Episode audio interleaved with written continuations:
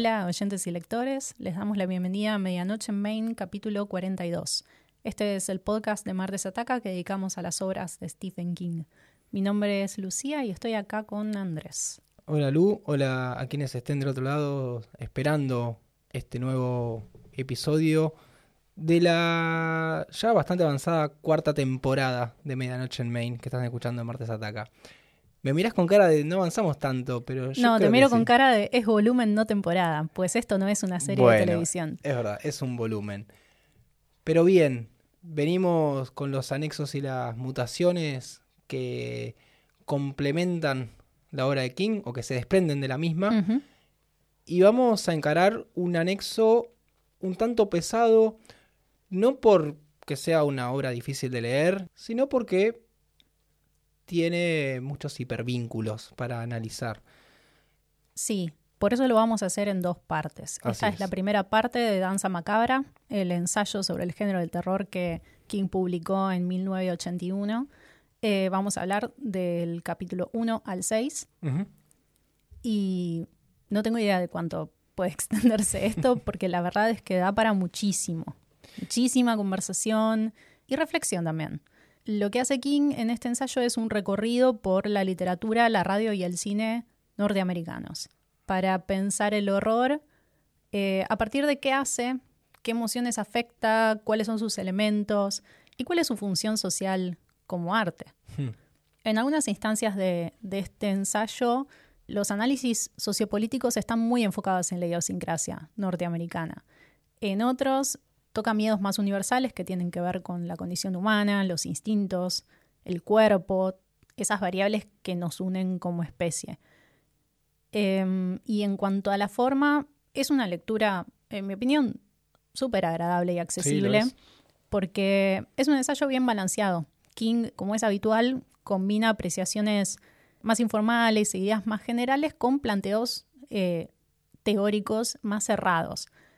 Y la manera en que va planteando sus hipótesis, justificando y argumentando, eh, no se torna en ningún momento densa ni abrumadora. Es eh, un lindo ejemplo sobre cómo podemos hablar sobre obras de arte o sobre dispositivos narrativos sin sobreanalizar o ponernos excesivamente académicos. Sí, sobre todo hablando de un género, que mismo él ya lo empieza a calificar como un subgénero, que es el horror, que muchas veces es tomado para la chacota, pero que al fin de cuentas nos está contando más cosas que las que vemos. Creo que es ahí donde mejor funciona el terror, que es cuando te deja picando una idea, ya sea social, económica, eh, o lo que decías vos, miedos más eh, universales. Sí, y también me parece que mm, colabora con entender eh, qué estamos buscando cuando nos enfrentamos a una obra de terror para poder salir del análisis que siempre se centra en primera persona y del no me dio miedo, para empezar a pensar qué elementos pone en juego y cuáles son esas emociones que está intentando afectar. Es un ensayo súper recomendable para cualquiera que le interese el género y en particular si te gusta este podcast, está muy alineado con la manera en que nosotros pensamos la obra de King, que sería desde el subtexto, la alegoría, cómo elige meter el dedito en la llaga, etcétera. Hecha esta introducción, vamos a ir recorriendo el libro en su totalidad. Hoy nos toca la primera mitad. Si no lo leyeron, es indistinto que escuchen este podcast o no, porque es un ensayo. Lo que vamos a hacer es conversar sobre las hipótesis y las teorías que plantea King. No existe el concepto del spoiler. No, obstante, menciona muchas películas y muchos otros trabajos eh, literarios, así que trataremos de no de poder comunicar el punto sin necesidad de spoilear esas historias que sí spoilea King en el ensayo.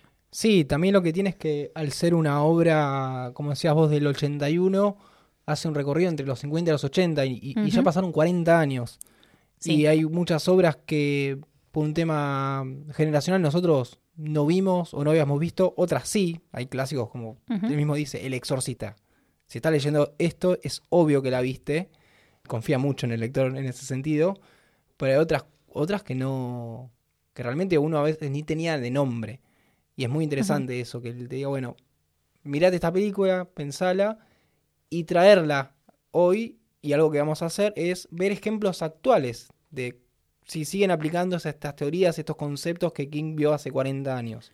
Sí, y dentro de esa selección también falta mucho, incluso eh, propio de la época, porque al centrarse en Estados Unidos, hay un montón de cine de género italiano, francés, eh, lo que se te ocurra que no está incluido. Y muchas de las películas canónicas del género de terror son de otros países. Pero bueno, ese es el recorte de Danza Macabra, que es necesario en cualquier trabajo que se acerque a algún tipo de investigación formal. Así que empecemos. Mejor temprano que tarde. No vamos a recorrer eh, de manera totalmente lineal estos capítulos que vamos a analizar, pero sí yendo por ciertos puntos importantes que se desprenden de cada uno de estos capítulos. Sí, la idea es que sea una conversación, porque lo que hace King es abrir el panorama de conceptos en torno al terror para que evaluemos si estamos de acuerdo o no, o dónde más podemos ver esos mecanismos que él sugiere como, como andamiaje para analizar el género. Antes que nada, quiero empezar por el tema de la relación entre el género de terror. No sé si decir terror u horror. En teoría deberíamos decir horror, pero voy a decir terror porque me resulta más práctico, me resulta más natural decir terror. La relación con el arte. King em, dice que alcanza el nivel de arte simplemente porque está buscando algo que está más allá del arte, algo que precede al arte, y es eso que él llama em, puntos de presión fóbicos. Me encanta esta definición de algo anterior al arte. Cuando lo leí, eh, en mi mente traduje mal, traduje mal el verbo eh, predates y lo entendí como, como algo que fagocita al arte.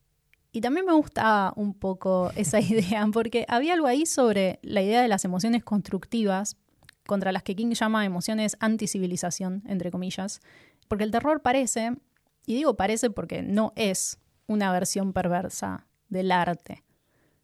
Y apoya un poco esta malinterpretación que King menciona más adelante que la película de terror tiene que hacer un trabajo sucio porque apela a todo lo peor que hay en nosotros, a las emociones que nos separan y nos aíslan de los demás. Eh, es algo que obviamente me interesa mucho, muchísimo sobre el terror. La posibilidad de entender que esas emociones oscuras son una contracara inevitable de las emociones, llamémosles, luminosas. Sí, mismo cuando él establece que todos estamos locos, todos somos un poco perversos, el tema es cómo lo manejamos, cuán socialmente aceptable es esa locura y perversión o cuán controlada la está. Sí, y que ignorar o reprimir esas emociones no significa que desaparezcan. Eh, entonces el terror funciona como una herramienta cultural para ejercitar y trabajar esas emociones. Sí, es un poco un cable a tierra a veces, como una, salida de escape de... No digo que emociones que uno tenga reprimidas, ni que uno esté todo el tiempo con pensamientos intrusivos, pero hay algo de un morbo que está ahí esperando. Hay una eh, inclinación de nuestra mente hacia ese lugar, mm. creo que bastante guiada por la idea de que todos nos vamos a morir. Y es un tema bastante tabú que cuesta mucho discutir, que es inapropiado, porque está asociado a lo negativo. Entonces, creo que como todos compartimos ese destino, eh, hay pensamientos que tienen que ver con eso y hay gente que quiere meter la mano en la bolsa de caca o, no. Eh, el terror es precisamente para involucrarnos con esa experiencia cercana a la oscuridad. Sí. ¿Y qué, más, qué más define? Hay una cosa que hace que al arrancar menciona un artículo dedicado a la diferencia entre las películas de horror y ciencia ficción, que está bueno mencionarlo porque a veces uno cuando ve ciencia ficción no sabe si está viendo terror o no.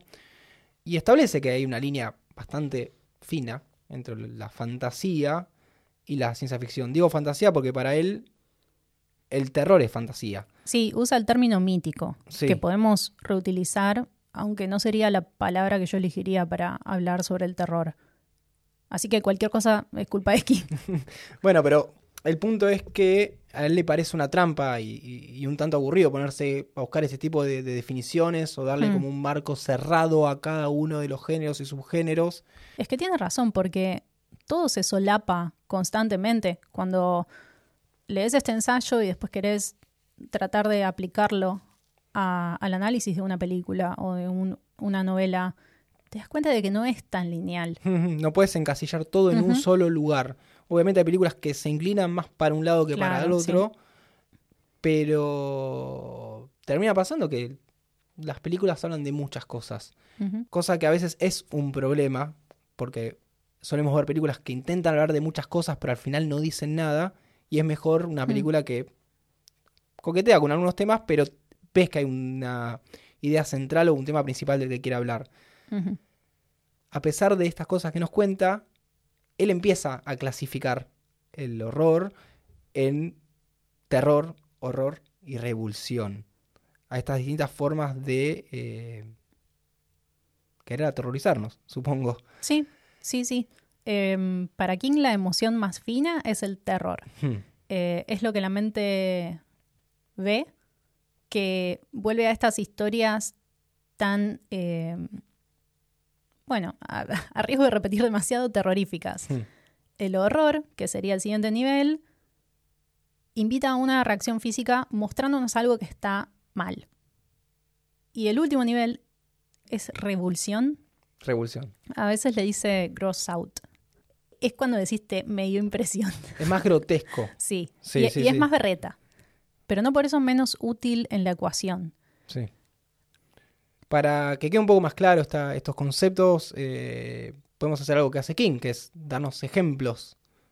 Por ejemplo, en terror, él menciona eh, La pata del mono, que es una obra que traemos constantemente a la mesa, donde se genera una imagen desagradable y que el impacto queda un poco de nuestro lado. Es tan fino que nosotros tenemos que completar esa, esa imagen. Sí, lo que nos da es el contexto. Hmm. Y Eh, confía en nosotros para la revelación. Sí, que puede disparar para, para cualquier lado. Y no específicamente Jacobs escribe el final es este, se ve tal cosa. Cosa que no pasa en el horror donde quien escribe describe exactamente lo que tenemos que ver. Como suele hacer King. En Sí. la mayoría de los casos. Él es muy de la escuela de la descripción. Quizás demasiado. Eh, pero bueno, pasa esto, que él ejerce mucho dominio sobre esos elementos del horror. Y es una decisión de oficio, digamos. Eh, encontrar ese punto medio en el que se da lugar a la imaginación, pero también en un punto se abre la puerta y se muestra lo que hay del otro lado, es el camino que él elige tomar. No Sí. tiene nada que ver con que pueda o no pueda hacerlo de la otra forma. Eh, lo mismo con respecto a cuánto se usa la revulsión en una obra. Eh, King no, no enaltece ni descarta ninguna de estas No, no, eh, maneras. Creo que cada una aplica a distintos momentos. Sí, Obviamente menos refinada es la, la metodología a utilizar. Y si te, Es más revo- te revolcás, perecedero. si te revolcás en la revulsión, en un punto ya deja de, de dar asco ver tanto asco. Para mí es Claro. como una... es más facilista. sí Eh, y caduca más rápido también. Exactamente. Eh, no va a convivir con vos para siempre, como algunos terrores muy personalizados porque pasan por nuestra mente en gran medida. Esos son más difíciles de dejar atrás. La primera vez que, que arranqué este ensayo y no lo terminé, estaba muy de moda So. Hmm. Creo que sigue estando de moda Sí. So. O sea, no, no considero que haya perdido popularidad. Pero sí cambió mi opinión al respecto. Yo odiaba So. Me parecía la berreteada más grande eh, de la historia del cine. Viste que hay que usar hipérboles en los podcasts. Todo tiene que ser lo mejor o lo peor de la historia de la humanidad. Si, fuese un... si fuese un stream de YouTube pondríamos la plaquita las mejores películas Sí. según King. Y tu cara haciendo wow. Y cuando King hablaba sobre el gross out, y yo pensaba, sí, esto es una saga entera basada en esta práctica facilista. Sí, pero que a la vez eh, creo que cuando salió lograron meter un género como el gore en el mainstream. Pero ¿a qué precio? Y bueno. No, igual ahora aprecio eso, sobre todo con, con respecto a la primera. Hmm. Pero en su momento yo estaba más del lado de- del terror y el horror como público y ahora te disfruto más una asquerosidad gratuita. Eh, da como ejemplo, bueno, Alien, que es una película que, como decíamos, es de ciencia ficción, pero es Sí. también de terror. Ah, por el coso que sale del pecho. Cuando sale el Claro, sí. Chestbuster. Es maravilloso. Bien, creo que más o menos se entienden estos conceptos. Sí, Eh, en este capítulo él también habla sobre cuáles fueron los, los ciclos de popularidad del cine. Eh, hay una Hmm. cosa interesante que él menciona, que el cine suele subir el nivel y la producción cuando existen tensiones económicas o políticas, que son como una respuesta a eso, que creo que hoy aplica. creo que también sí, eh, si vamos al cine norteamericano nada más, para seguir en, en la línea de él. sí, Eh, es que ese mm, ciclo está directamente ligado con lo que él dice sobre la alegoría. Hmm. Porque King directamente asume que el, el relato de horror es alegórico por naturaleza. El elemento alegórico está ahí porque es imposible escaparle. Y esto que mencionás sobre el terror eh, siendo más popular en, épocas complicadas o, o turbulentas, tiene que ver con esto. Siempre está hablando sobre algo. Eh, una opinión que me crucé muchas veces en la discusión sobre el arte en general es que si el autor no incluyó una alegoría intencionalmente, eh, pasa a ser inválida. Una sobrelectura del espectador o del lector. Y acá estoy de acuerdo con King porque mm, pienso que él mismo lo ha hecho más o menos conscientemente a lo largo de su carrera. Si tomamos Misery, es más autoconsciente sobre las alegorías eh, que ya hablamos en el capítulo Ujú. 11. Mientras otras novelas, como puede ser de Tommy Knockers, son menos intencionales, más transparentes, con Hmm. menos eh, control sobre lo simbólico, que aparecen más bien chorreado por todos lados. Cualquier novela de King puede leerse teniendo en cuenta esto. Y para mí, la gracia del arte es a veces no saber qué estás comunicando realmente hasta que pasa un tiempo o se establece cierta distancia. Si el arte está motivado por una emoción muy cruda, que proviene de cierto contexto, puede salir a través de una obra antes de que la trabajes a nivel intelectual. Entonces, si entendemos el horror como alegórico y simbólico por naturaleza, sacamos del camino la intencionalidad. Y cualquier análisis que hagamos está más enfocado en qué comunica, qué emociones ejercita con respecto a qué. Claro. O sea, lo que, lo que estás diciendo es que no siempre el artista tiene una intención totalmente consciente de expresar algo. Que con el tiempo se puede hacer una relectura de una obra y entender dentro de un contexto qué quiso decir. Eh, y es algo que él en algunos capítulos menciona de, bueno, para mí esta película esta persona la hizo porque flashó y no estaba pensando tanto que cuál era de lo que estaba hablando, pero esta otra película se nota que había un cierto nivel de conciencia y control sobre lo que se quiere contar. Y eso es interesante porque Muy. creo que en el horror eh, muchas veces vemos películas que eso, que no tienen sentido o que no en un contexto no, no uno no, no ve un ves el monstruo y no te das cuenta tal vez cuál es el monstruo de esa época, qué quiere representar o sin querer terminó representando el artista.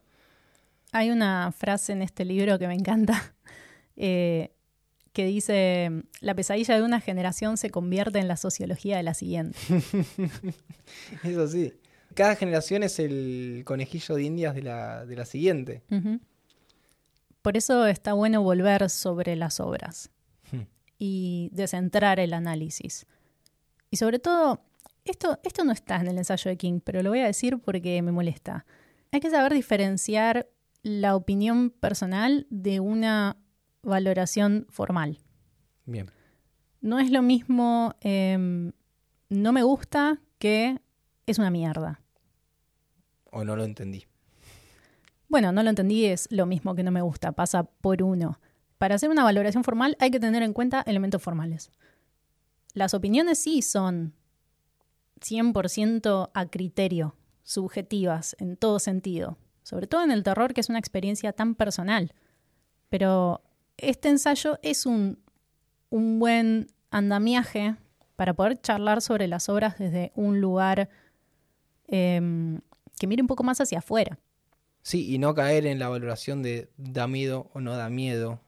Em, ya vamos a ver que y discutir películas que nos han dado miedo. Películas y cosas. Y conceptos en películas que tal vez la, la, vemos hoy y esto por qué me dio miedo. Y bueno, hay un, contexto en el que uno vive no solo el social, sino el individual. Y bueno, creo que pasa con casi todos los géneros. Es como ver una película, una película romántica y decir como no pasa nada y al lado tiene una persona llorando porque algo le tocó. Sí, o mismo si algo te dio miedo en un momento de tu vida y lo ves después y decís, esto era una mierda, no deja de haberte dado miedo en un momento de tu vida. Em, porque el descreimiento también cambia con el tiempo. Pero nos estamos adelantando un montón. King habla mucho sobre emociones a lo largo de este ensayo, sobre la distinción entre exorcizar y ejercitar las emociones, que me parece muy útil también para pensar el género. Y una, un planteo importante que me parece central a cualquier obra es entender la normalidad como concepto sociológico. Lo que se traduce como qué es monstruoso. Claro, ¿dónde está el límite de que algo es normal o anormal? Porque a veces parece que es. Estás de un lado o del otro, no hay un, punto medio. Eh, sí, o que es una definición objetiva o dada cuando habla de, de, en este capítulo de freaks, y lo pensás y es como... y son monstruos de circo, son freaks, pero son personas. Y estuvo mal que se hayan usado realmente esos freaks para hacer la película, o los tenían que representar personas, entre comillas, normales. Hmm. Es una gran discusión de ¿Por qué nos dio miedo eso? ¿Por qué da miedo esos monstruos que pagás por ir a ver al circo? Obviamente es algo que ya no se hace y se estableció que no estaba tan bueno. Va, creo que no se hace más. En algún lugar seguro se sigue haciendo. O alguna versión peor que eso. Em, lo que dice King es que el concepto de monstruoso es una reafirmación del orden. Funciona como complemento. Y eso es lo que nos da terror. La falta de orden que sugieren esas aberraciones. Acá quiero hablar sobre, sobre dos libros. Uno lo menciona King, es eh, The Chrysalids, Las Crisálidas de John Wyndham. Es un libro del 55 que leí para grabar este capítulo. Bien. Eh, es una novela de ciencia ficción ambientada en el futuro, después de un evento que llaman The Tribulation, que es un holocausto nuclear que en teoría enviaron los dioses para castigar a la humanidad. Por, obviamente, de sus pecados, ¿no? El protagonista es un chico que vive en una comunidad religiosa que cree en una, entre comillas, norma divina para juzgar las creaciones de Dios. Entonces, cuando identifican alguna desviación de esa norma en algún ser vivo, se descarta o se destruye.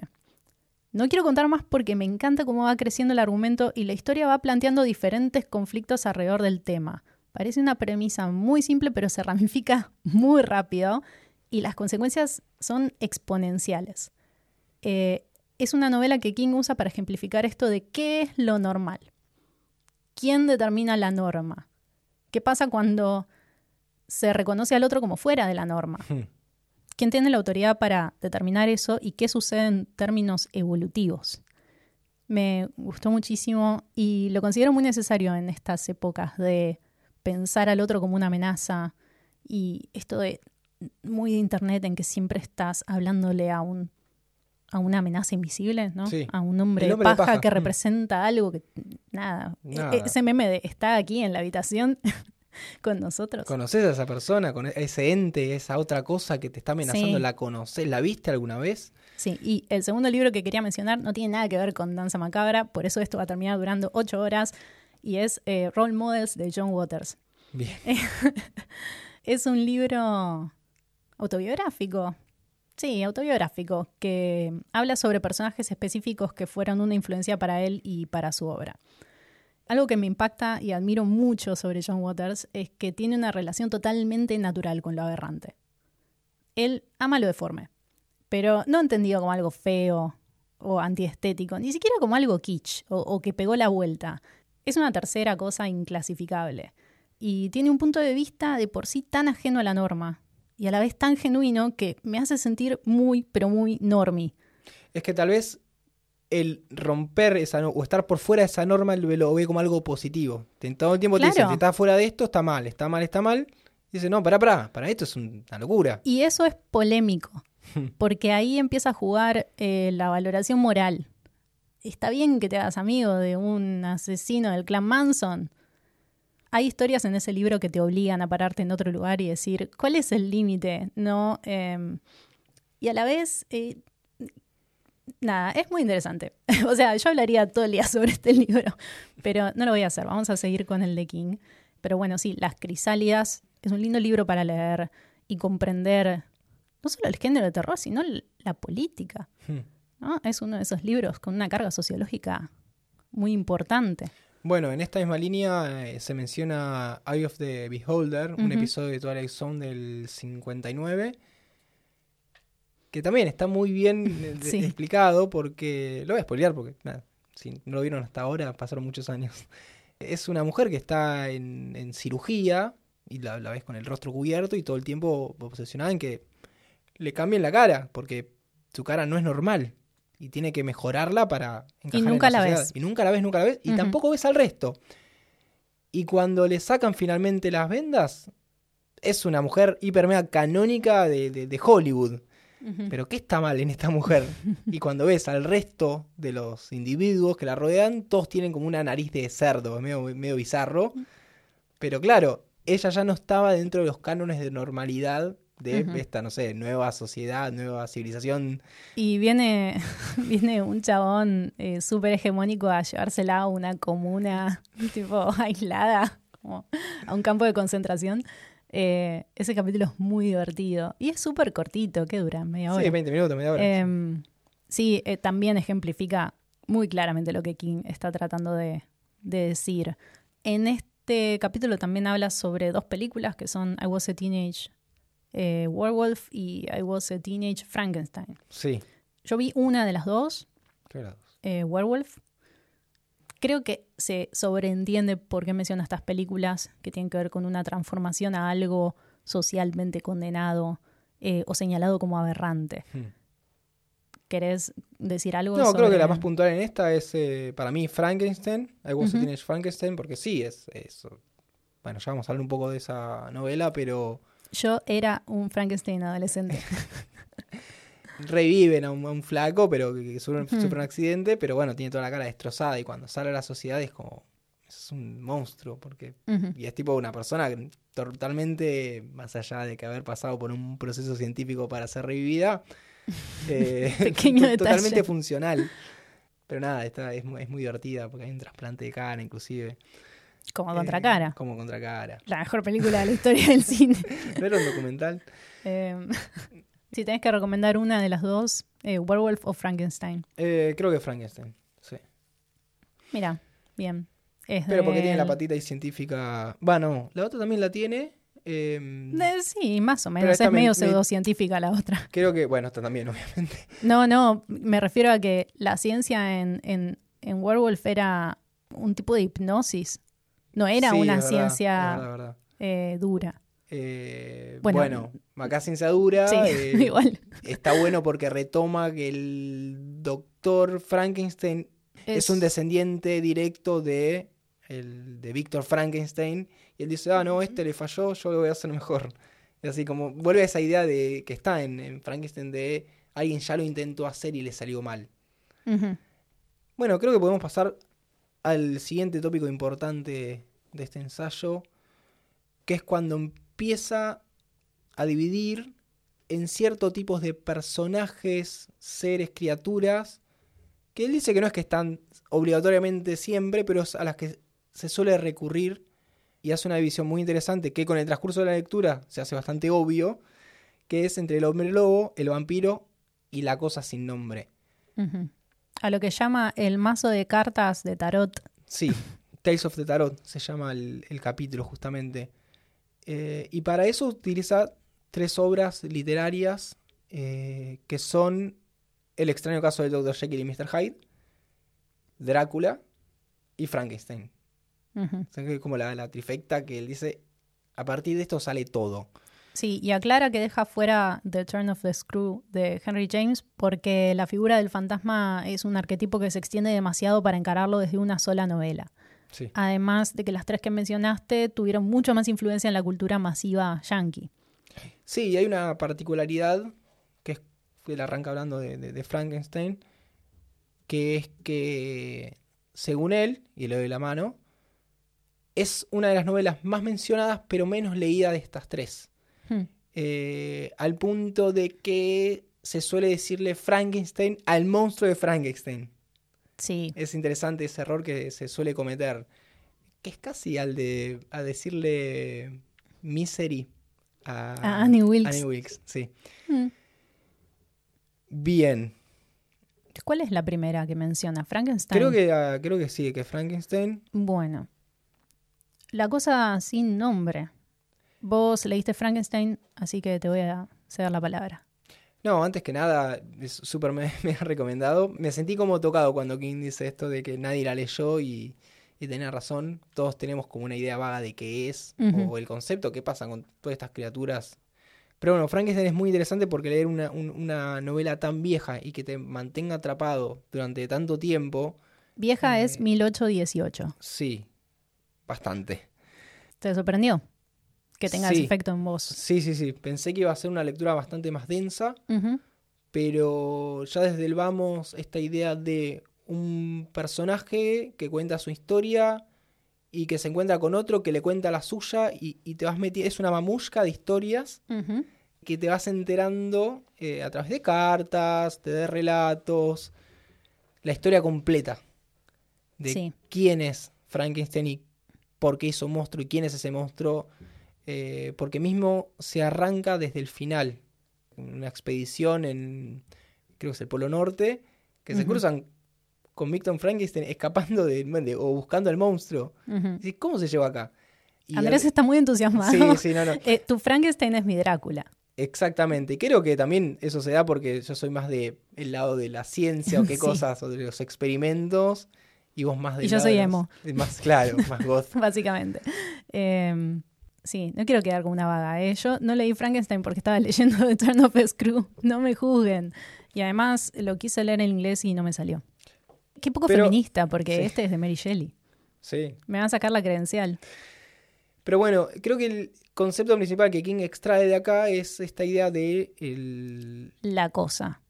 la- sí, pero más de la maldad, de los tipos de maldades que puede haber. Él habla de la propia libre voluntad, que es el libre albedrío, y el, el horror eh, predestinado, Que viene de afuera. que viene de afuera. En este caso, Frankenstein, que es una historia eh, de horror psicológica, va más por el lado de la libre voluntad, porque es el mismo, el doctor, el que genera esto, que crea este monstruo, que después lo va a acechar.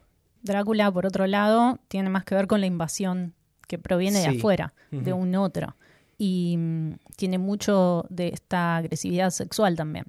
Y el caso de Dr. Jekyll y Mr. Hyde, que ese leímos los dos, Sí. es para mí el, el más interesante a largo plazo. A ver, no quiero simplificar, porque en realidad los tres me parecen muy interesantes, pero hay algo que me convoca mucho sobre la dualidad. Bien, Em, y lo que representa esta historia es el hombre lobo, la marca de la bestia, que es ese conflicto entre lo primitivo y lo instintivo y lo que tiene que ver con lo moral, con los valores. Mucho se ha escrito y hay muchas obras en torno a esta idea de el enemigo soy yo, el enemigo lleva mi rostro. Y muchas de mis películas y obras favoritas del género entran eh, dentro de este arquetipo. Me parece posible de explorar infinitamente. sí. Lo que hace Stevenson con Dr. Jekyll y Mr. Hyde es empezar a plantear este tipo de dualidad, que para mí son varios tipos. Eh, se puede extrapolar, por ejemplo, eh, con la idea de consciente y subconsciente antes de que la traiga Freud. Esto fue escrito 30 años antes. Lo del superego y eso. Sí, pero creo que la que más fuerzas tiene es la idea de lo apolíneo y lo donicio. ¿Sabías que eso es de Nietzsche? Sí, ya O sea, ¿Querés hablar de obviamente no. Sabía. No abras, sabía. no abras esa puerta. Eh, obviamente son, son dioses griegos, o sea, se toma esa Sí. figura para explicar otra cosa, pero la aplicación a las artes la trae, la trae Nietzsche. Sí, sí, podemos hablar resumidamente que Apolo es el dios del sol, de la luz, De lo eh, elevado, la- la- del orden, etcétera, y Dionisio es del vino, la joda, la fafafa. básicamente. Eh, ambos son eh, hijos de Zeus. Y bueno, eso agarra Nietzsche para de plantear estas dualidades. para plantear que el desarrollo del arte está ligado a, a esa duplicidad. Y en este caso, King también usa otra metáfora que es la del edificio, la de la fachada, donde establece que Jekyll ante el público es como una casa hermosa, elegante, habitada por este médico que es uno de los más importantes de Londres, etcétera. Ujú. Y por otro lado está Hyde, que es tipo lo peor, la basura, la miseria, en un lugar donde no, no querés pasar, hay una puerta toda escascarada. E- Ese Eh, ropero todo desordenado. y a- sí, y a- pero a la vez est- está todo en el mismo lugar. Sí.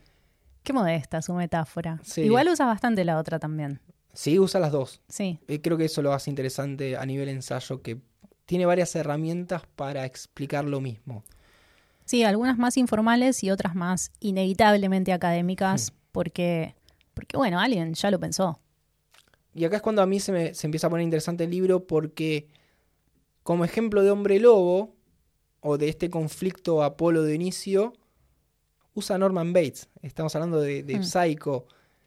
¿Qué es eso? Es un, un ser que por un lado es él y por el otro lado es su madre que en realidad está muerta.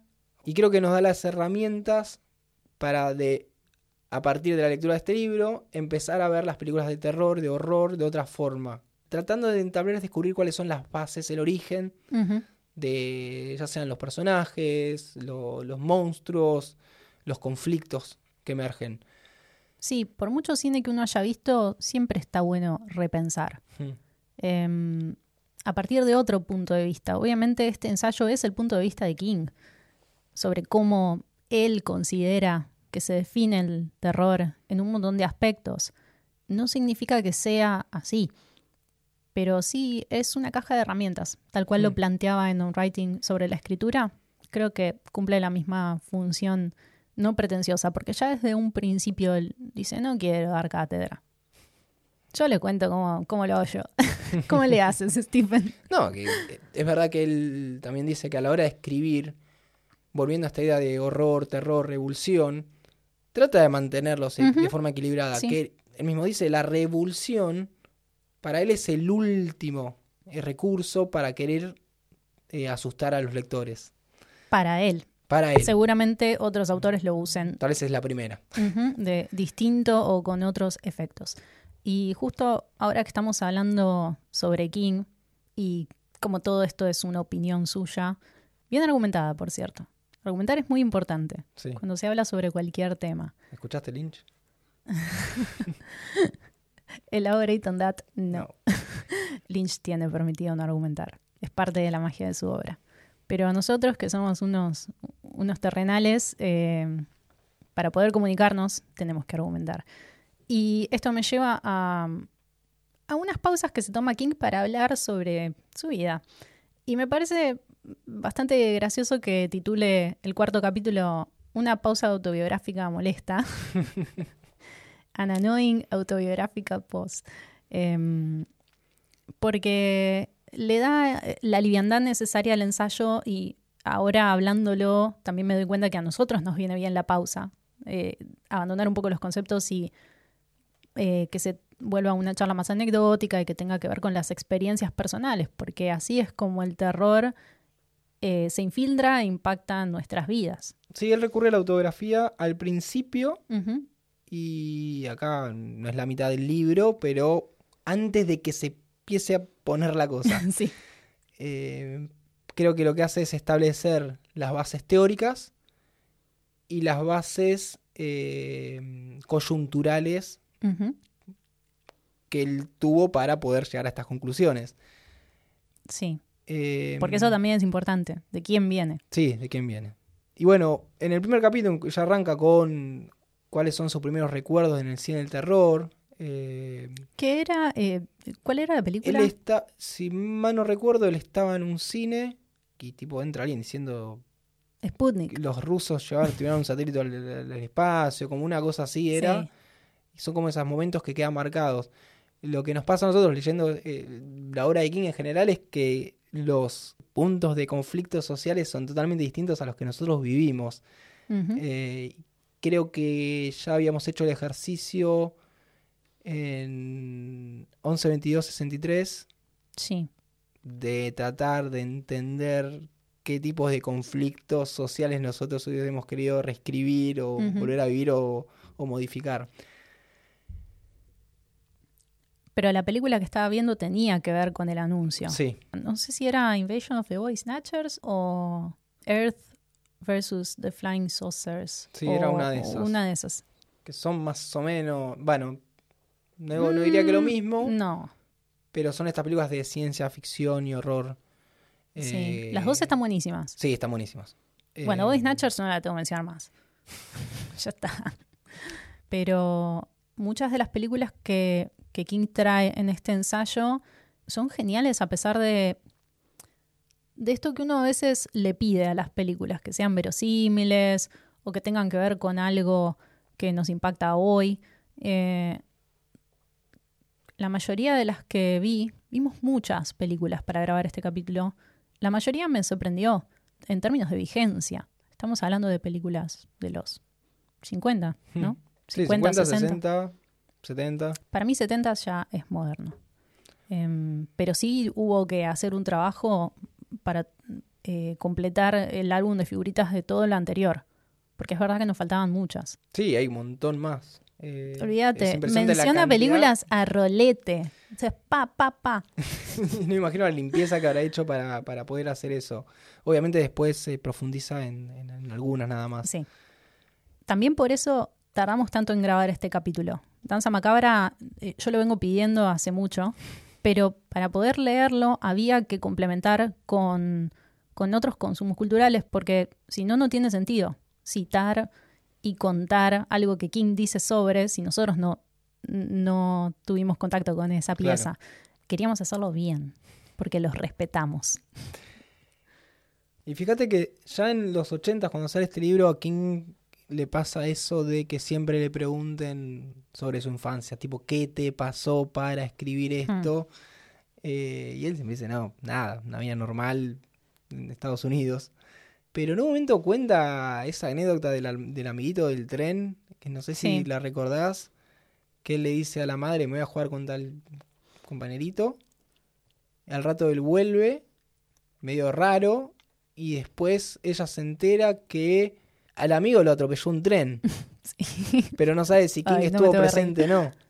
¿Y Eh, qué onda ese trauma? Y él no se acuerda. Y no se acuerda. Em, sí, igual lo menciona como algo que indudablemente habrá tenido algún impacto psicológico, pero su postura es que es que los escritores se construyen Hmm. a través de una voluntad consciente y de trabajo concreto. Esto lo habla eh, mucho, casi 20 años después en un writing. Aunque en este capítulo tuvo el tupé de decir que una autobiografía de un, cito, padre, escritor y ex profesor de secundaria sería una lectura realmente aburrida. Después fue y lo hizo. Bueno, pero le pasó algo que era interesante para cortar en una autobiografía. Sí, lo pisó un camión. Eh, pero está encarada de manera estratégica también porque él antepone el oficio siempre en un writing. Eh, es un libro sobre la escritura y él tangencialmente es un escritor. De la misma manera que lo trabaja acá en Danza Macabra. Incluye su vida porque e- es esto, es el contexto, Hmm. pero no hace de eso el centro de atención.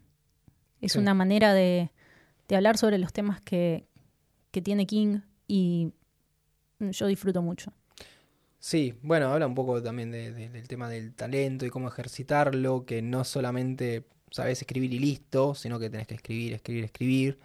Mm. Eh, y menciona también eh, esta anécdota de encontrar unos libros del padre, que como todos ya Mm. sabemos, eh, se fue a comprar cigarrillos y no volvió. Y que es para él es como el momento o lo que lo, lo empuja un poco a Mm. escribir. O al menos interesarse por el género. Es como el meme de Freud. He can't keep getting away with it. Eh, este, esta anécdota. Perdón, yo siempre tengo la duda de si King en algún momento de su carrera dijo, puso plata para que alguien investigue el paradero del padre. Porque acá menciona, tal vez estuvo en tal guerra, en tal lugar, hay como unos indicios de que tal ¿Cómo le vez- supo? Pero sí, entiendo que nunca se supo, Para mí su papá es Don Draper. el chabón se cambió el nombre. y seguramente. Y si no volvió ni a pedirle plata. O murió. O, murió en el momento, Bueno, tal vez no, Esto, eh, yo ahora cuando lo leí ya lo sabía porque lo vimos hace poco en un documental. Sí. ¿Te acordás? Lo hablamos en el capítulo, creo que es el primero del volumen 4. Sí, es el Documentales sobre King. Y en esa caja de libros estaba H.P. Lovecraft, eh, La causa y el origen de todo. Eh, hay algo sobre la idea de terror en Lovecraft a la que King siempre vuelve en este ensayo y en sus propias novelas. Una idea sobre el terror eh, y lo cósmico, Hmm. que es, eh, e- e- es un concepto que nunca hemos superado. Sigue teniendo la magnitud que cuando lo planteó. Sí, sí, sí, sí. sí. E- Son era reptiliano. dudas, son, son dudas irresueltas y, y casi imposibles de resolver. Sí, y unos, unos miedos eh, como existenciales. Vamos a mencionar más adelante una película que trata Ah, sí. sobre eso que Agarren, abran IMDB o Letterboxd o lo que usen, porque vamos a mencionar muchas películas. Y mm, algunas están en, en el libro, pero otras las trajimos nosotros eh, de los 80 para adelante. Pero antes de eso podemos hablar de un último pilar que él establece antes de meterse en las películas, Ujú. eh, que es la radio. Obviamente es un tema que a nosotros nos interpela menos, porque él habla de los seriales radiofónicos de los 50. Nosotros no vimos la época de los radioteatros que en Argentina existían, Sí. pero hay una vuelta a eso a través de los podcasts de ficción, que hay varios que son del género del horror y del terror, y está bueno entender que antes de pasar a lo audiovisual se pasó por el audio, que ya es una como una mutación de que el texto te lo empieza a contar alguien con sus propios ritmos, sus propias pausas, con efectos de sonido que te pueden dar miedo. Sí, y cuál es ese espacio que construye el sonido y qué hace la mente con eso. Hmm. Yo me acuerdo de chico tenía un libro que era de las, las mil y una noches, que es con, con una historia árabe, no sé, es un clásico. Tenía el libro y el cassette, y el cassette lo escuché, un- lo escuché un montón de veces y siempre me daba miedo y me quedó como implantado la idea de algunas de las historias. Entonces puedo buscar si lo, si lo encuentro. Pero sí, de chico tenía cassettes y escuchaba cuentos, que creo que es lo más parecido a haber pasado por la, por la radio. Y está bueno porque te, se te queda impregnada de otra forma la, la historia. Sí, yo también. A mí también me han, me han puesto un cassette para que Eh, deje de hinchar las pelotas. Las nuevas generaciones no sé cómo será, pero Ni supongo idea. que habrá algo. Hay algo que dice King en este capítulo, que es em, cómo la televisión y las películas imponen una dictadura de lo visual. Y mm, sobre esto trae dos películas, una es The Haunting eh, del 64 y otra es Cat People del 42, para hablar un poco sobre, sobre la iluminación y la construcción de los climas. Y en el caso de The Haunting, que es eh, la adaptación de The Haunting of Hill House, cómo funciona como una de las pocas películas que son casi radiales. Hmm. Y vuelve sobre el tema que ya mencionamos, que es hasta dónde muestro. ¿Cuál es el grado de abstracción que voy a manejar en el terror? Sí, usando la imagen de una forma un poco más ambiental que descriptiva. Hmm. Es interesante este capítulo porque eh, ayuda a trasladar después a las películas cómo funciona el sonido, em, en el fuera de campo, sobre todo. Y me interesa cómo el sonido permite que la mente vaya a lugares que están restringidos por lo visual. Y cómo esa forma final depende de la propia mente, así que va a ser la peor versión posible de lo imaginable. Sí. Em, llega, perdón, llega el último capítulo que vamos a hablar en este podcast. Sí, el número 6 de ensayo. Que es más o menos la primera mitad del libro. La moderna película de horror americana. Texto y subtexto. Sí. Algo que me tatuaría en los nudillos de cada mano. Texto y subtexto. Acá hace una, una nueva división en cómo se puede llegar a dividir, más allá del horror, el terror y la revulsión, el cine eh, norteamericano.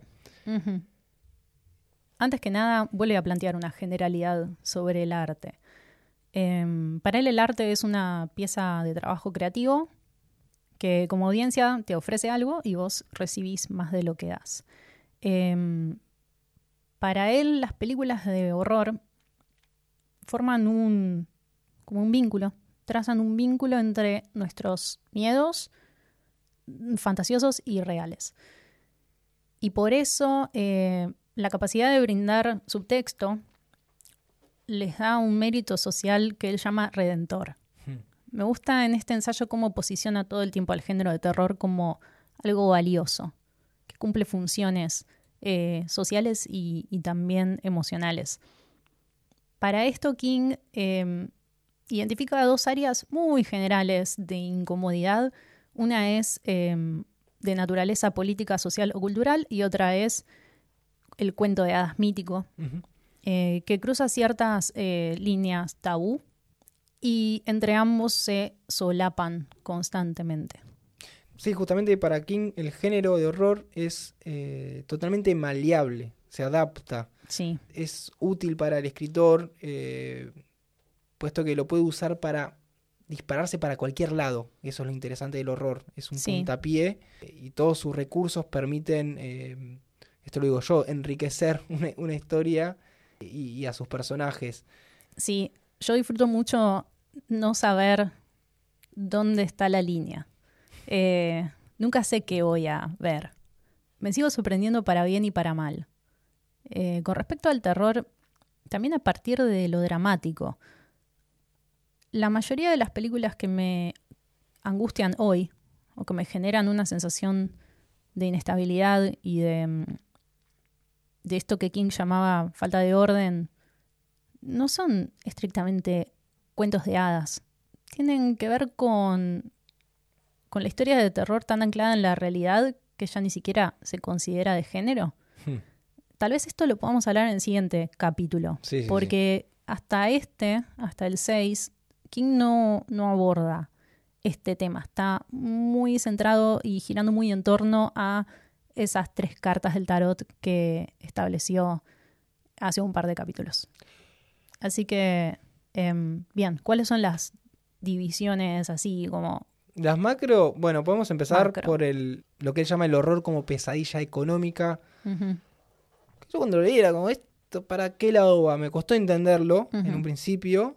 El... Perdón, a mí lo que me llamó la atención es que esta división sí tiene una fachada que tiene que ver con lo fantasmal. Si bien es una figura que él dejó afuera de su clasificación inicial, pero se ve que no se le puede escapar del todo. Él menciona de Amityville Horror, una película de 1979 de Stuart Rosenberg, hmm. que bueno, es una franquicia hoy en día, no sé si cuándo fue la última, pero se hicieron varias. Eh, y es interesante entender que en una película donde el puntapié o lo que moviliza la trama es la economía, porque en líneas generales es una familia que se muda a una casa muy barata a reformar, donde sucedieron una serie de asesinatos y ellos saben de eso, que es distinto a muchas películas donde llegas a una casa y no sabes qué pasó ahí. Pero la tentación de pagar la barata o, como plantea la protagonista, ser la primera en la familia en ser dueña, em, eso también me llama la atención porque la cultura norteamericana a través de su cine siempre te habla de que todos tienen casa y nunca van al problema de, che, hay gente que no tiene casa, no todos, Hmm. tipo, se compran una casa, nunca hablan de pagar la renta. Hay gente que alquila.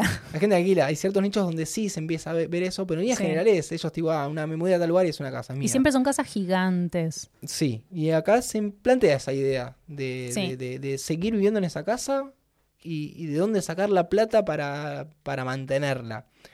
Eh, y a eso él llama eh, el horror como pesadilla económico. Después eh, sí, está el tema de qué pasó en la casa, si está embrujada o no. Me hizo recordar esa película de, de Tom Hanks de la casa que se empieza a despedazar Sí. pero que es obviamente una comedia.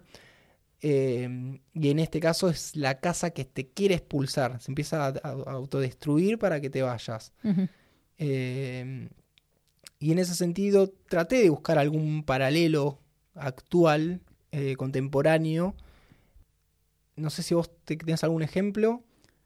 Hay una película que mm, igual me parece más amplia que, que solo este concepto de pesadilla económica, pero Barbarian, Sí. de Zack Kreger, eh, que por cierto es una de mis películas favoritas de los últimos años, la vi como 150 veces, eh, empieza como un conflicto de vivienda, ¿no? Yo llego a un lugar que pagué a través de este, como este sistema súper capitalista impersonal en el que nunca le vi la cara a alguien y me deja las llaves de su casa en un lugar eh, y cuando llego hay otra persona. Y ahí hay un conflicto que es económico, porque yo pagué por un servicio que no puedo reemplazar por otro, porque hay una demanda que no me permite conseguir una habitación en cualquier lugar. Eh, hay algo también en esa película sobre la gentrificación de la zona. Es un Airbnb que mm, de noche no se nota, pero eh, cuando se hace día nos damos cuenta que está en un barrio eh, bastante precario. Hay incluso un chiste sobre eso. un chiste increíble, por cierto. eh, sobre encuentro una parte de la casa que no sabía que existía. ¿Le puedo sacar plata? Eh, me parece una película que, que trabaja bastante sobre eso, porque además el tema de la casa y el barrio y alquilarla a través de alguien que no conoces, etcétera, esta cosa de la descontextualización de la vivienda tiene que ver directamente con el conflicto de la película. Sí. ¿Qué pasó en ese barrio? ¿Por qué está así hoy? ¿Y qué hay en esa casa? Em, es una película maravillosa. Eh, Tengo mucho cariño a Barbarian. Y algo parecido sucede en Candyman. Eh, eh, en la nueva. en la de 92 también. Ah, sí, bueno, sí. porque, porque esta idea de, lo, de la gentrificación Mm. está, los barrios marginales. Creo que la diferencia es que la versión del 2021 es más textual, es más literal. Sí, Te, te muestro Sin una duda. conversación de, ay, vamos a comprar una casa en este barrio porque lo habla y el otro son imágenes nada más, pero tratan de lo mismo. ¿Cómo llega un barrio a hacer eso? ¿Cuáles son las cuestiones económicas de fondo? Eh, y Sí. el monstruo está ahí, esperando. sí, es un poco didáctica la nueva. Pero la de los 90 es del 92. 92, Candyman. Sí. Em, sí, está muy buena. A mí otra que se me ha ocurrido, eh, un poco más tirado de los pelos, justamente porque eh, es maleable todas estas ideas, por eso vos decías eh, Barbarian. eh, Barbarian habla sobre un montón, montón de de, cosas, temas pero- y las siguientes divisiones que vamos a hacer creo que también se la puede vincular. O sea, toma postura sobre muchas cosas, no solo sobre el tema de lo económico o de este intercambio eh, mercantil, Hmm. Pero mm, uno elige también para qué lado, hacia qué lado leerla. Sí. Eh, bueno, como decía, un otro ejemplo, tal vez un poco más tirado de los pelos, es Drag Me to Hell de Sam Raimi, Hmm. que es una mujer que trabaja en un banco dando préstamos y no le aprueba el préstamo una, una gitana. o No me acuerdo. Algo así. Pero bueno, la idea de alguien pidiendo plata Hmm. porque la necesita y no siendo aprobada es un buen disparador. Pasemos al horror político. Mm. ¿Qué onda? ¿Es ¿Horror pol- político el que estamos viviendo o...? ¿Es sobre políticos? Em. eh, ¿O es sobre decisiones políticas que se toman a partir de una invasión? Hmm. Es un poquito amplio este concepto, pero bastante Primero- interesante. Sí, primero que todo, todo es político. Hmm. No existe lo apolítico. Si tenés más de 15 años y crees que existe una posición apolítica, estamos en problemas. Entonces, todas las películas tienen una visión política sobre los temas. Hmm. Y está bueno prestar atención a cuál es esa ideología, porque si no después se generan estos nichos con lecturas que no son las mejores para avanzar socialmente. Cuando se analizan estas películas que tienen que ver con el, una claustrofobia, una xenofobia, hay algo que es una amenaza. ¿Qué representa una amenaza para la humanidad, para esta, este orden que todos queremos? o, si realmente es una amenaza también. ¿Y cómo se lidia con esa amenaza? Mm. O sea, no todo se soluciona tirando una bomba nuclear. De hecho, King habla sobre, sobre la confianza en la ciencia como algo que cambió generacionalmente. No es lo mismo ver The Thing, em, la del 51, que eh, Close Encounters of the Third Kind de Spielberg, que creo que es de los 70 u 80. Hay una visión sobre qué hace la institución de la ciencia en un caso y en el otro, cuánta confianza le deposita a la sociedad teniendo en cuenta lo que había pasado en tal o cual conflicto bélico. Em, es eso. Los ejemplos que da King son, ya dije, The Thing, eh, The Last Man on Earth y las películas de Stanley Kubrick. ¿Notaste que en este libro le, tira flores a Kubrick?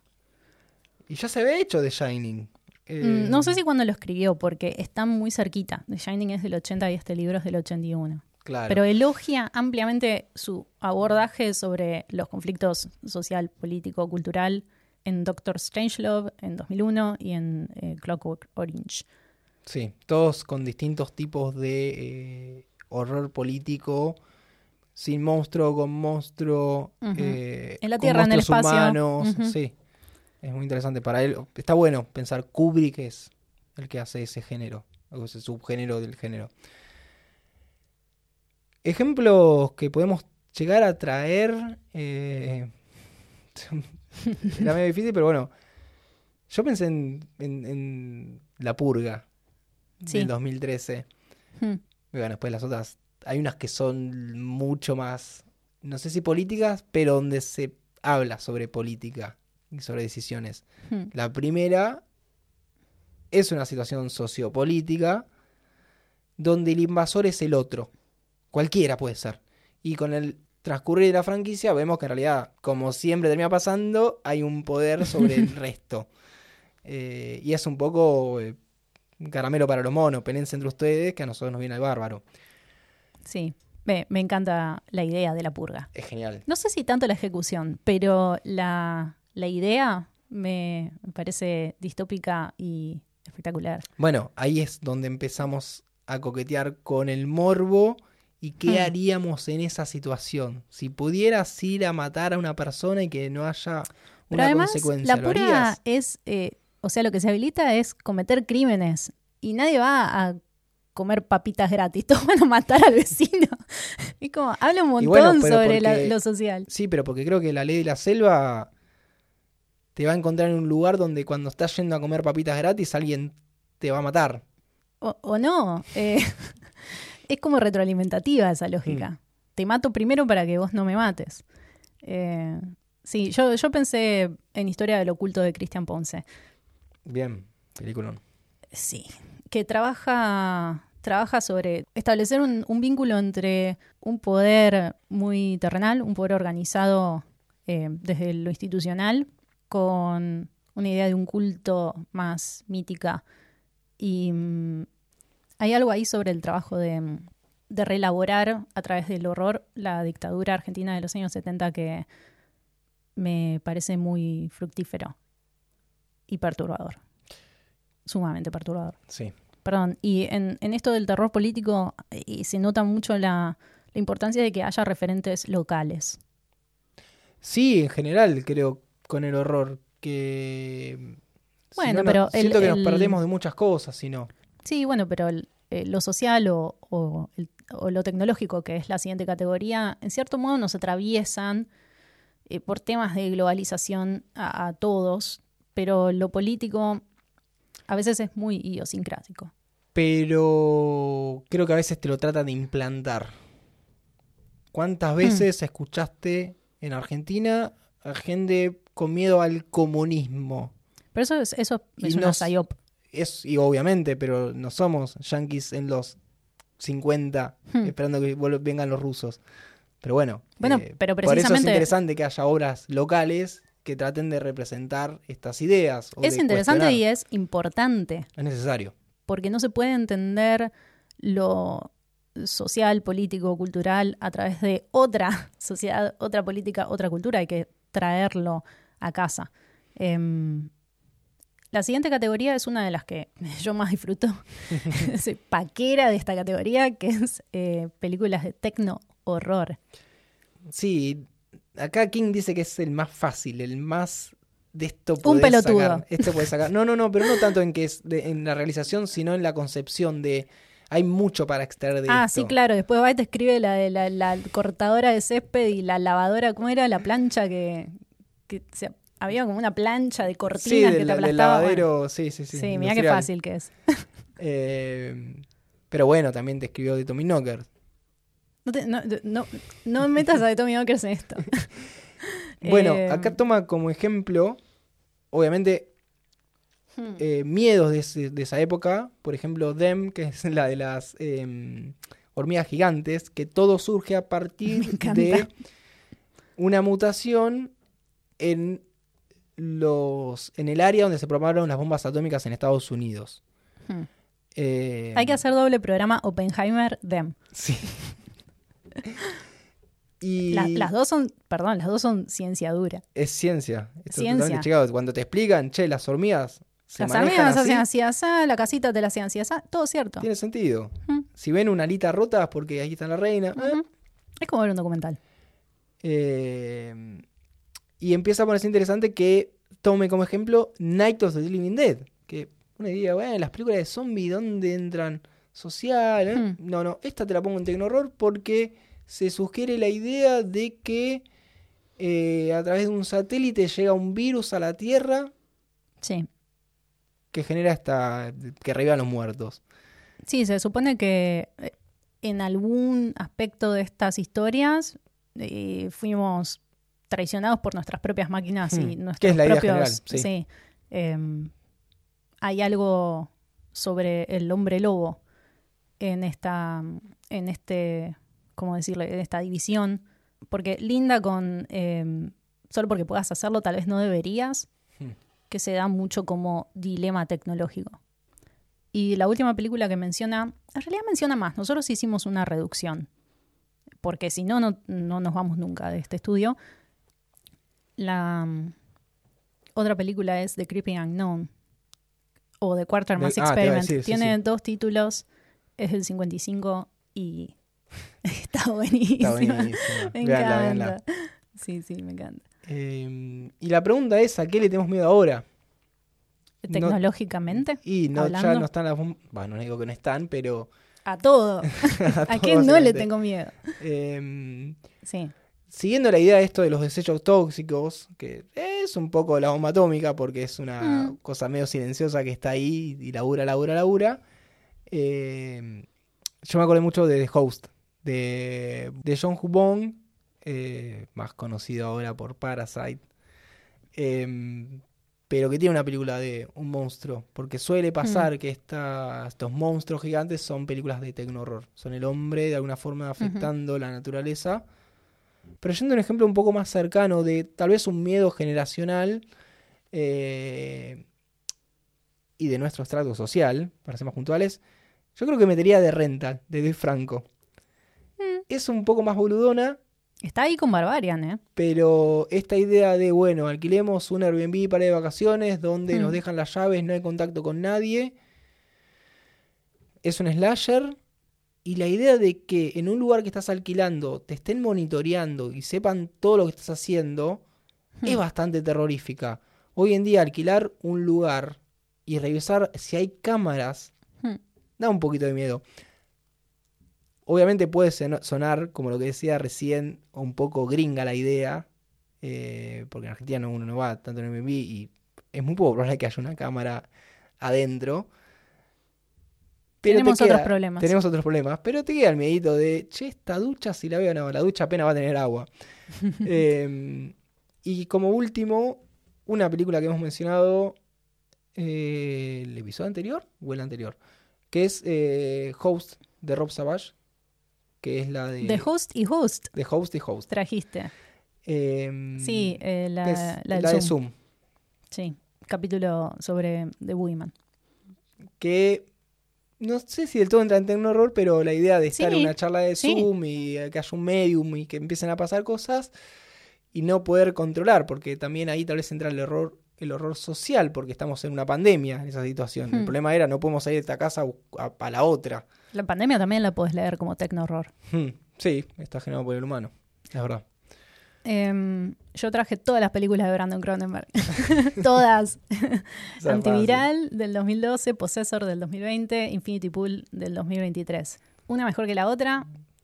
Y una mirada más institucional sobre el tecno horror que la de su papá. Pongo de pie, David Cronenberg. King también se pone de pie Hmm. en este ensayo. Eh, dice muchas cosas lindas sobre Cronenberg. Eh, pero Brandon es como su postdata sobre las sociedades de control. Eh, el terror también pasa por el cuerpo, pero está supervisado, está intervenido por estas estructuras más corporativas. Y mm, soy muy fan. No puedo sino recomendar Sí, todas sus películas. buena genética. Sí, sí, los genes de la madre no, no han hecho nada. es todo Cronenberg. Bueno, pasemos a el horror social. Eh, Última división, ¿verdad? Sí, acá se habla un poco de la inquietud generada por los cambios, que también aplican los ejemplos anteriores, pero creo que graban- eh, hablando fuera de, de esta grabación, veo que establecimos que el horror social a veces es más de, sobre lo individual, el, indi- el individuo en la sociedad. Sí, o, perdón, o el comportamiento, que se considera un comportamiento civilizado. Hmm. Tenemos tres ejemplos eh, de King, que son The Stepford Wives, eh, que es genial, es medio bradburyana la idea. Sí, sí. Eh, yo no recordaba haberla visto. Me fijé en mi lista de DVD y hace unos cuantos años la vi y después dije, ah, sí, esta película. sí. Eh, bueno, después El Exorcista. Perdón, tiene una remake. La que vos decís es la del 75. Sí, yo había visto la del 75. Aclaro porque alguien va a poner de Step for Wives y va a terminar viendo la No, versión no. chota. Siempre busquen la sí, primera de todas. busquen la más vieja.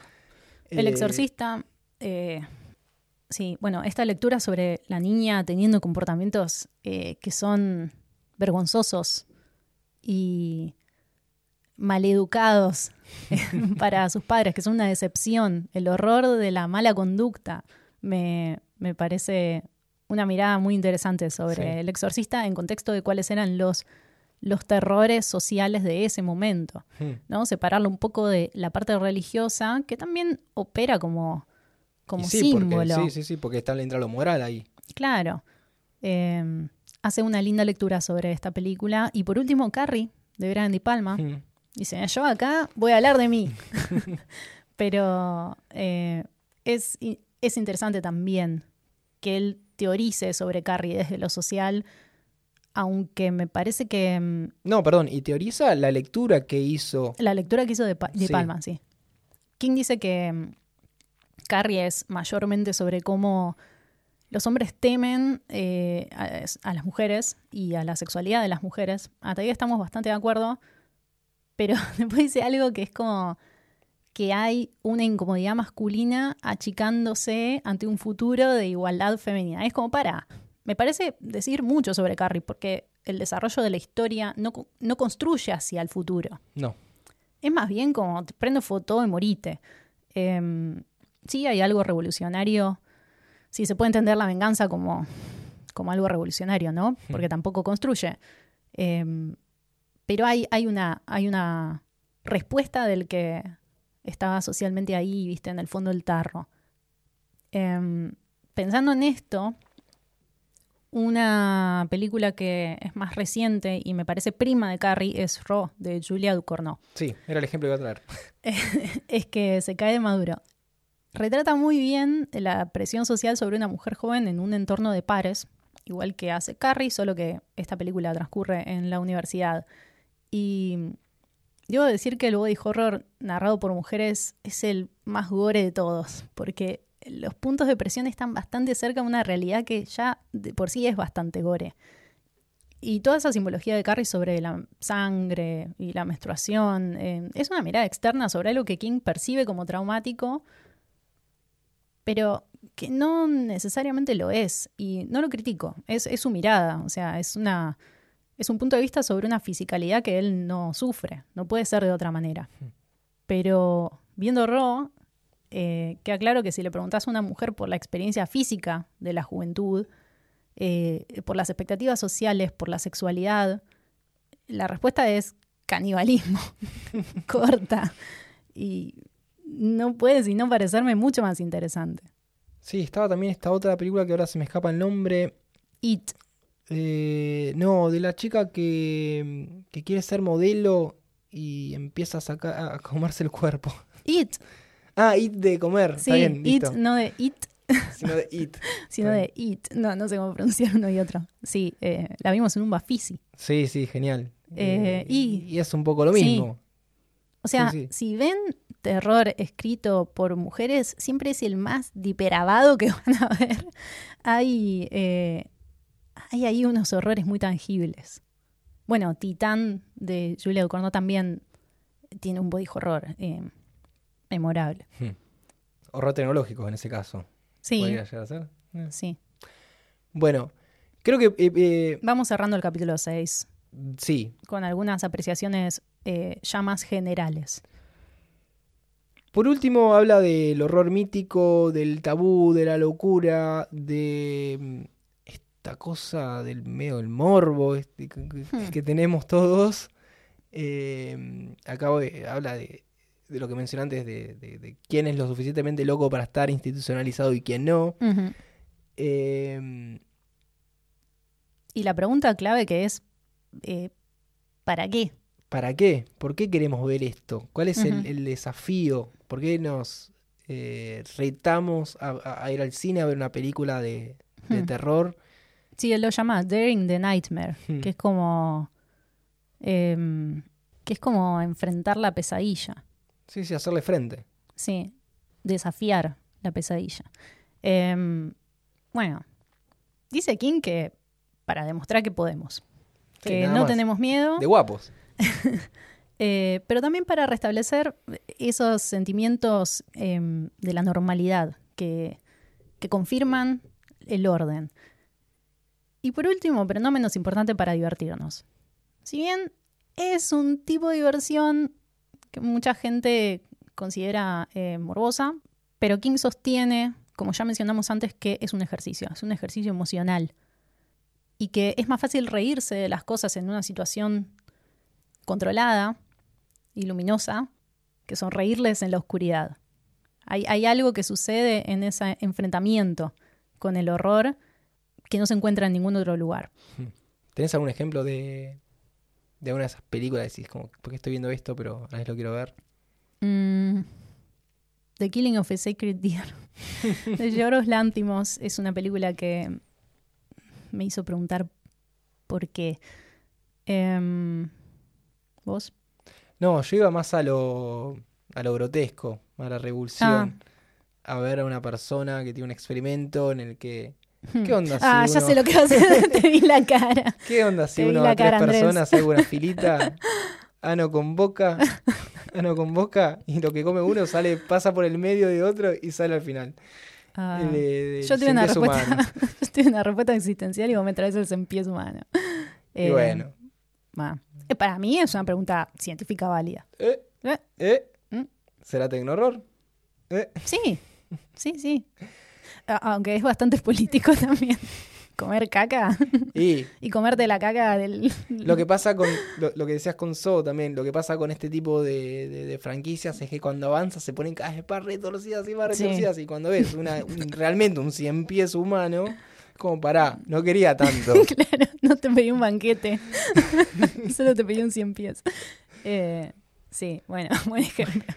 Eh, y por último, vamos, eh, ya, ya acá voy a relajar con el tema de los conceptos. Vamos a hablar más sobre miedos personales, porque King eh, hace esta, esta autocita de Salem Slot, eh, donde Mark Petrie dice que la muerte es cuando los monstruos te atrapan. Y también hace un comentario bastante pillo que es eh, que si tuviera que limitar todo lo que ha dicho sobre el género a una frase sería esa.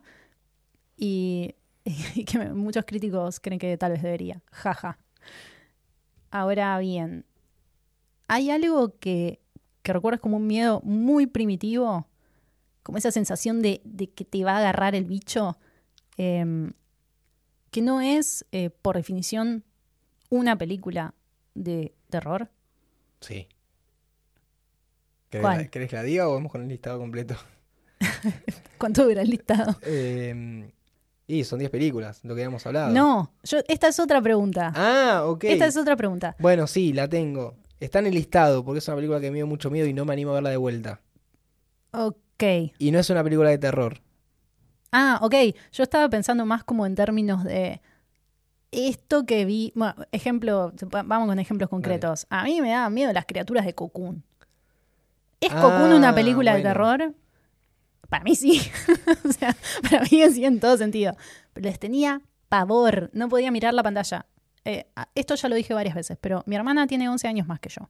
Sí. Entonces yo tuve un contacto con el terror desde muy pequeña y por eso se va a notar en mi lista de películas que muchas son eh, anteriores a mi era. Claro. Es porque mi hermana me torturaba y me hacía ver cosas. Y a vos te hablo, Andrea. Eh, Cocoon es una película que pasaban en la tele, supongo. Y, y seguro que le resultaba hilarante que a mí me aterre Cocoon. Y vos cuando me dijiste, mirá Cocoon, que yo no había visto la vi, dije, ¿cuál es el miedo? Pero bueno, Dale, cuando la viste reconociste que había una cosa en el diseño de las criaturas que no era del todo pacífica. Bueno, pero hay gente que le dio miedo E ET. A mí me da miedo ET, me da pavor ET. Y la escena de ET saliendo del pastizal cuando Elliot le apunta la linterna en la cara es una escena que no pude ver durante muchos años. Me causaba el peor terror imaginable y yo soy muy fan de ET. O sea, hoy veo ET y lloro. Cada vez que suena la música lloro. Cuando vuela la bici, mi alma se destruye. Pero... O sea, en un guion de horror político, vos matarías a ET. Y un toque sí, yo lo dejo ahí todo blanco. que la naturaleza haga lo suyo. Eh, y otra cosa que, que pensé, eh, directamente motivada por el, el ensayo de King, es en las escobas de fantasía. Porque él las trae como algo que no se supone que sea terrorífico, pero es perturbador. Bueno, a mí me pasaba con, sí, con La Bella y la Bestia, por ejemplo. Había Ah, ¿sí? partes que... Sí, sí, había partes que me da miedo. Cuando van con el tronquito, Ponele, sí. La, la, la, te da miedo las turbas. la turba, sí. Mirá. Bien, pasemos a un ranking de películas que nos dieron miedo. ¿Sí? Hiperbólico, Andrés. Las películas que más nos aterrorizaron en la vida. Eh, Que no son nuestras películas favoritas, no son las mejores películas, no son nada. Son, son las películas que nos causaron mucho terror por motivos que no vamos a inspeccionar, porque para eso cada uno tiene una psicóloga a quien le pagamos. Así que, ¿Hacemos uno y uno? sí. Y si coincidimos, descartamos. Sí.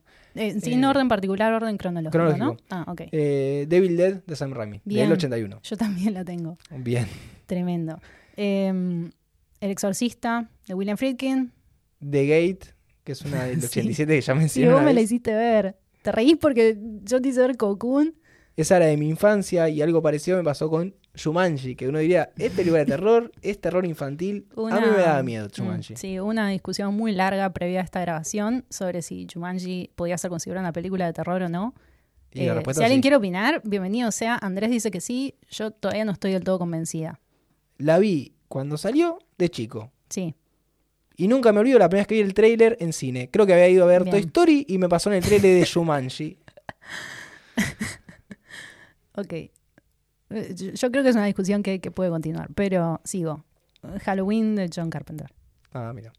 La vi en cine, además. Claro. La vi adulta, pero en cine. Y me impactó como ningún otro slasher, nunca antes y nunca después. Y meto otra, eh, The Shining. The Shining de Stanley Kubrick. Ah, Esa mira. sí es mi película de terror favorita de todos los tiempos, Sí. porque tilda todos los casilleros de la perfección. No vamos a entrar en esa discusión. No hay Eh, discusión, no hay discusión alguna. Yo sigo con algo también de mi infancia que es eh, Ice Cream Man, que es ¿Qué? el heladero. ¿Qué? No tenés la ni idea de qué película No. es. ¿Qué? Es una película que vi de chico, un VHS que llevo a casa, lo vi, me dio mucho ¿Un miedo. snuff? ¿Un snuff? No, ¿De no, no, no, no, era eso, un heladero que película. mataba criaturas y de golpe tu conito de helado tenía un ojo. Ok. Eh, Hay que buscarla en YouTube. está, está, está, es- es- la puedes ver si querés, pero eh, no la vería de vuelta porque me dio miedo en ese momento y tal vez ahora me cae de risa. Eh, Claro. No así con eh, el proyecto del Blair Witch, Está en mi lista, era mi siguiente. también me daría miedo verla Me- hoy. Sí, un daño irreparable, irreparable. Recuerdo la primera vez que vi en un poste de luz Sí, la, lo que ahora es como una, ¿cómo le dicen? Esas campañas publicitarias no tradicionales que sí. yo lo leí pensé que era en serio, que esos flacos estaban perdidos en el bosque y nadie los encontraba. Un Estaba- espanto. Un, un hito canónico en mi, en mi vínculo con el cine de terror. Eh, sí, Sigo. eh, para mí, esta es Riz y Paya, pero perdón, es la realidad de Ring, pero la remake eh, yankee, la de Bueno. Gore Verbinski. Esta película no me dejó bien. sí hubo un cambio ahí, mucha gente le empezó a dar miedo. Sí, tuve esta terror. conversación con mucha gente de mi edad y eh, es, eh, al igual que una secuencia en Signs, que no está en esta lista. Todos sabemos cuál es la y todos secuencia sabemos cuál señales. es. Sí, sí. Em, bien. Eh. y digo otra, Eh, dale, Rec, perfecto, está en mi lista. Es- de Jaume y Paco Plaza. La vi siendo adulta y no la volví a ver. no la volví a ver, nunca más. Eh, bueno, sigo yo volviendo al tiempo atrás. Eh, Sexto sentido, Shyamalan, también hay un par de Oh, sí. cosas que vi que dije, esto no está bien. No, sí, sí, sí. Eh, y complementando tu remake, Juan de Grudge, que ya la habré mencionado un millón de veces acá, Sí. de Takashi Shimizu, que es top. Cine de terror japonés, top. Ves eso, y si no se te cae la caca, porque ya se te cayó. Ok. no hay mejor definición. Eh, A mí me quedan dos. Termino mi lista. dale. Coherence, de un chabón, 2013. También hablamos largo y tendido sobre si esta película entraba como una película de terror. Yo lo único que sé es que cuando terminé de verla me daba miedo salir de la habitación. Listo, funcionó. Porque me daba miedo lo que podía ver afuera de la habitación. Ujú. Em, y mi última película en esta lista es muy reciente.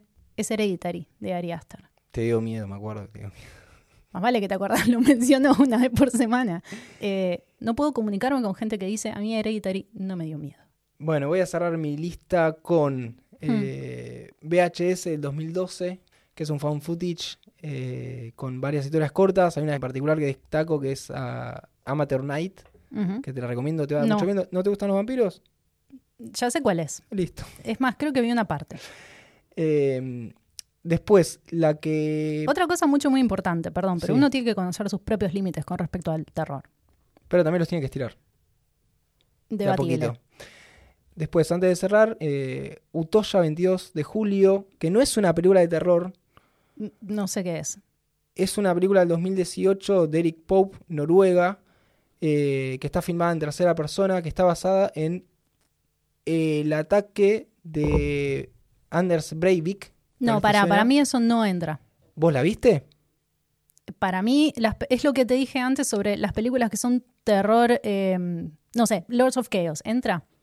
No sé qué la puedes ver. Está, al estar filmada en tercera persona y ves los sucesos en tiempo real y una persona acechando, es como ver un slasher, pero de la vida real. El monstruo es real. Y da mucho miedo. No tenemos tiempo ahora Entiendo para, de para terror seguir lo vamos a hablando. discutir el próximo episodio. Sí, pero hay una segunda parte de esto. Y por último, Vivarium. Vivarium, eh, yo la dejé afuera de mi lista porque quise cerrar en 10 y puse Coherence, pero Vivarium es la película más mala leche que se filmó en la historia. Eh, nada, es la peor. ¿Cerramos? Ay, me angustia, me angustia pensar en Vivarium. Vamos a, vamos a cerrar. Bien. Tenemos tres minutos de reloj para decir todo lo que hay que decir y eh, apretar el botón de la consola. Hicimos un cafecito. Así es. Ahora, por la módica suma de 20 cafecitos colaborativos, o sea, todos van sumando un poquito, podemos llegar a grabar The Dark Tower. Ahora depende de ustedes. ¿Quieren que grabemos la Torre. Oscura que tanto nos piden? Cafecito. Se cumple la meta, grabamos uno. Se cumple la meta, grabamos el otro. Y así.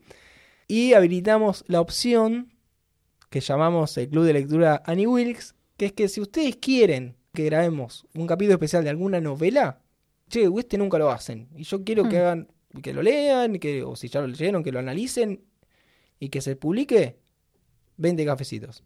¿Dónde es esto? Cafecito.app barra medianoche en Main. Vamos a tratar de poner el link. Estoy haciendo la flechita para abajo. El link en, en la descripción del episodio del podcast. Ya Sí. vamos a hacerlo. Esto es para Argentina. Sí. Por último, bueno, eh, saludos a todos los oyentes que nos siguen escribiendo y- Hmm. y, y saludando. Eh, creo que el próximo episodio podemos repasar los mensajes que nos llegaron por un tema de tiempos. Sí. Eh, pero ya saben quiénes son, ya saben. Gracias por los saludos, los memes eh, y cuestiones. Y los comentarios, hubo comentarios en capítulos viejos de Spotify. sí, por eso después vamos a repasar y si hay que dar una respuesta la daremos, como siempre. Esto fue Medianoche en Main, capítulo 42, anexo Danza Macabra, parte 1. Ujú. que están escuchando en Martes Ataca a través de Spotify, iTunes, iVoox, Google Podcast que dicen que cierra. Eh, Igual nosotros tenemos RCS, así que está todo bien. No dependemos de terceros. Mi nombre es Lucía Mi nombre es Andrés. y les deseamos buenas medianoches. Chau, chau. Adiós.